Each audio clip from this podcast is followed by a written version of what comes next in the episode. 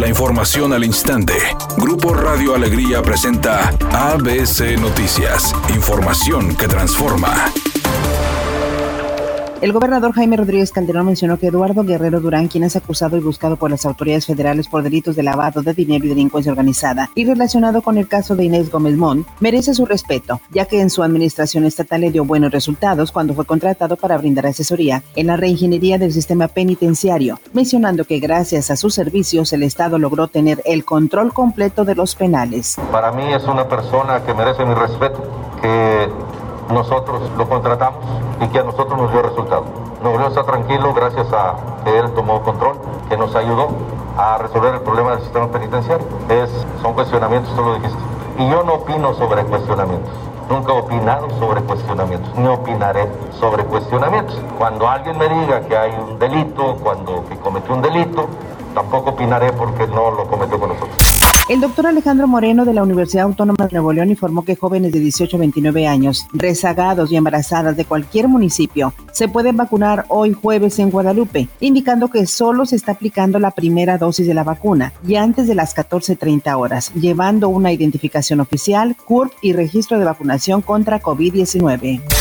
El presidente López Obrador advirtió que se aplicarán fuertes multas a distribuidores de gas LP que violen los precios máximos y no surtan la cantidad correcta en cilindros y tanques estacionarios, sobre todo en Nuevo León y los estados del norte del país donde aumenta el consumo del combustible por la época de frío. Vamos a seguir con la medida de control de precio máximo y vamos a seguir ampliando también lo del gas bienestar.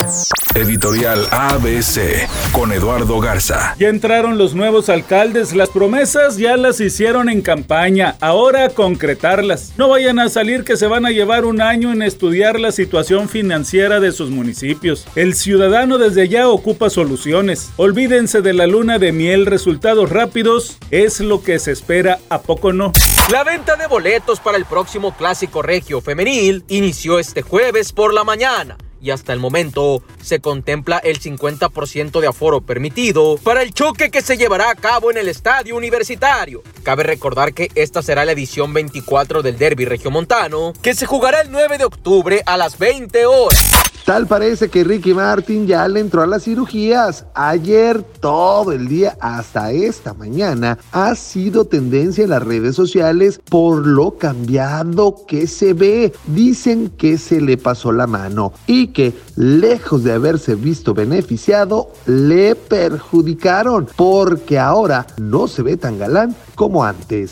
Es un día con cielo medio nublado. Se espera una temperatura máxima de 32 grados, una mínima de 24. Para mañana viernes se pronostica un día con cielo medio nublado. Una temperatura máxima de 30 grados, una mínima de 22. La actual en el centro de Monterrey, 30 grados.